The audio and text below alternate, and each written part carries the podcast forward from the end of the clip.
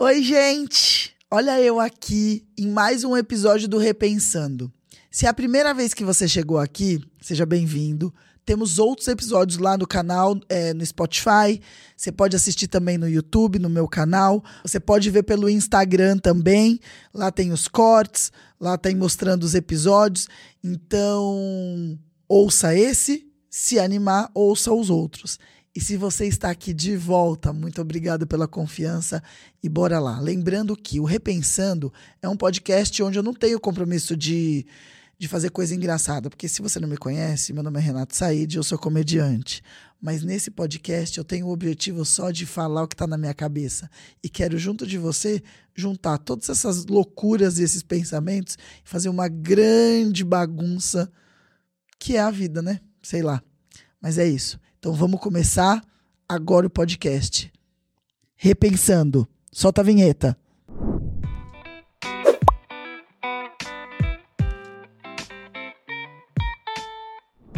Ai, gente, olha, hoje eu já queria começar falando com uma frase que me irrita tanto, mas me irrita tanto, me irrita tanto, porque eu tava fazendo terapia hoje. É, pra você ver, tô medicado com terapia. E mesmo assim tem tudo isso de podcast pra gente falar.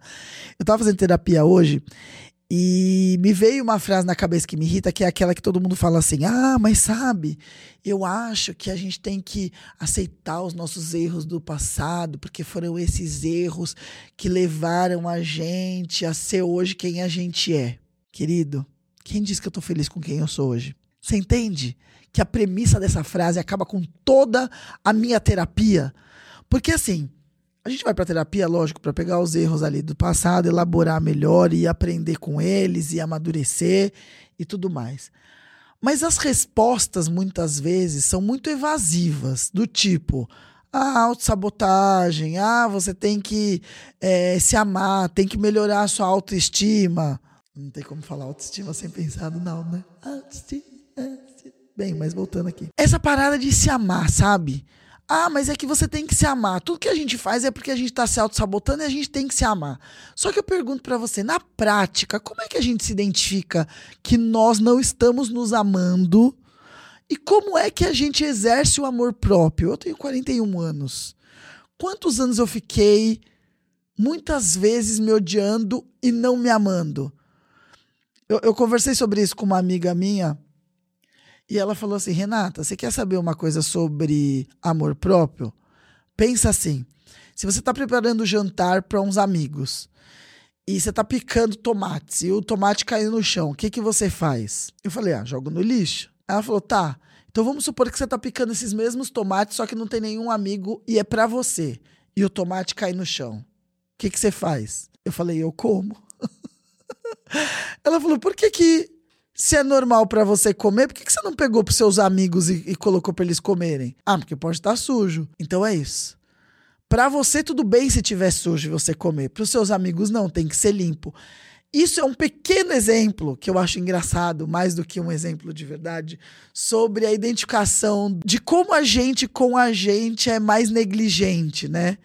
E, e, e como é que a gente não exerce mesmo o carinho que a gente tem com o outro com a gente, né? A gente é mais severo com a gente, a gente é mais duro com a gente, a gente é mais é, é, né, crítico com a gente e com os outros não. Será que não vale a pena a gente entender nesse momento que a gente está sendo cruel com a gente? A gente sabe quando é que a gente está sendo cruel. Quando a gente faz uma coisa errada e fica dias se martirizando, ou quando você perde uma oportunidade e fica se chicoteando, ou quando numa comparação inexplicada você se sente inferior àquela outra pessoa sem entender a realidade do outro e a sua. Será que nesses momentos não dá pra gente fazer um exercício? É o que eu tenho feito, tá? Exercício. Não tô dizendo que eu consigo, mas eu tento todo dia. Será que nessa hora que a gente estiver crítico com a gente mesmo, se a gente colocar uma pessoa que a gente ama muito nesse lugar, uma terceira pessoa, e falar o que eu diria para essa pessoa, você vai ver como é que você poderia ser mais amorosa com você. Eu digo isso, inclusive, com os meus é, ex-relacionamentos, dos quais eu levo para terapia, porque é só isso que me restaram dos meus ex-relacionamentos, traumas. é, toda vez que eu vou aconselhar uma amiga minha, eu viro para ela e falo para ela assim: Poxa, mas era quem você era naquele momento, era o que você tinha para dar. Você tem que entender que errou. O que, que você vai fazer? Agora você é essa mulher. Como é que você vai seguir adiante? Só que quando é comigo, eu fico anos luz, me remoendo e me sentindo uma idiota, porque na minha cabeça eu tinha que ter feito diferente. Só que eu não vou fazer diferente. Então por que, que agora eu tô me judiando? Você entende? Eu acho que se amar é muito mais nesse lugar, sabe? Muito mais do que só achar o seu cabelo muito bonito ou dizer eu me amo do jeito que eu tô. É, é nesses detalhes, entendeu? É fazer um prato de comida para você mesmo e ele tá bonito, porque você merece ele bonito. É quando você tiver com preguiça de limpar a sua casa, você falar, mas eu mereço uma casa limpa. Eu mereço. Eu limparia para um outro amigo vir. Se tiver. Eh, nossa, que tem de cara que faz isso, né? Reza a lenda que não há um faxineiro mais rápido do que um homem limpando a casa sabendo que vai vir uma mulher para ele transar, né? Eu achei isso ótimo quando eu descobri isso na internet. O cara deixa a casa porca, mas vai receber outra pessoa, daí começa a limpar rápido. Então é isso. Sabe, eu acho que tá um pouco ali no amor próprio, nesses pequenos detalhes. Fica aí a reflexão. Eu tô aprendendo todo dia como me amar mais, entendeu? Muito mais do que só aceitar como eu sou, é realmente trazer carinho para aquela pessoa, que sou eu mesma, que sofre naquele minuto com as minhas próprias críticas. Acho que se amar tá nesse lugar. Fica aí a reflexão. A reflexão. Ai, como eu sou boa no trocadilho. Nossa, devia ser humorista, eu sou. E se você já ouve esse podcast, você sabe que eu sempre abro, abro uma caixinha de perguntas para as pessoas trazerem conselho que ela queira, é, contar um caos, uma fofoca, é, só compartilhar um sentimento. Eu gosto, porque é essa hora que a gente se une. Os pensamentos de vocês aí e os meus, e a gente faz a bagunça. E se você é a primeira vez e fala, poxa, mas eu queria mandar alguma coisa que eu tenho aqui, quero compartilhar com você, é só ir na rede social, tem lá no meu Instagram, arroba re.pensandopodcast. Você vai lá, eu sempre abro uma caixinha, vai lá na DM, deixa que eu sempre tô olhando e sua pergunta pode estar aqui, sendo anônima, eu falando seu nome, você escreve lá o que você quer. Pode ser áudio também, muito legal. E eu peguei um aqui que na verdade quem tem amigo tem tudo, né? Ou, inclusive, quem tem amigo tem tudo, inclusive um inimigo. Quem mandou essa caixa, essa, é, é, não é uma pergunta, na verdade tá pedindo para eu contar uma história, meu amigo querido Daniel Sartório, ele escreveu assim, conta a história da concha. e eu acho que tem tudo a ver com esse episódio, porque a gente tá falando de autoestima, não é? Então vou contar para vocês a história da concha. É, nas minhas redes sociais, não é muito raro eu receber. Como é que eu vou dizer? Rolas. e eu estou vivendo minha vida normalmente, olhando minha DM do jeito que eu sempre olho, e recebi de um perfil bem suspeito uma foto. E é óbvio que eu abri, porque toda pessoa que tem história para contar, antes de tudo, ela é uma grande curiosa. E eu sou dessas pessoas. Eu fui lá ver que foto que tinha mandado. Quando eu abri a foto, era um cara com uma rola. Mas assim, gente, de verdade, assim.